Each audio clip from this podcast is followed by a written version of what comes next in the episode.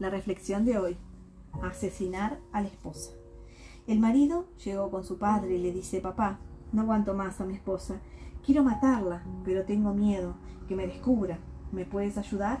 A lo que su papá respondió, claro que sí, hijo, pero tendrás que hacer las paces con ella, para que nadie desconfíe de ti cuando ella muera. Debes de cuidar de ella muy bien, ser gentil, agradecido, paciente, cariñoso, menos egoísta, siempre escuchar más. ¿Ves este frasco aquí? Todos los días colocarás un poco de este polvo en su comida.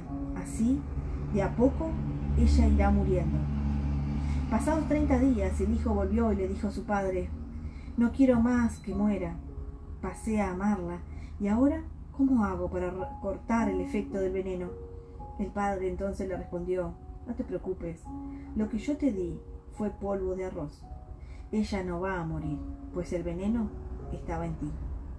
Cuando alimentamos rencores, morimos de a poco.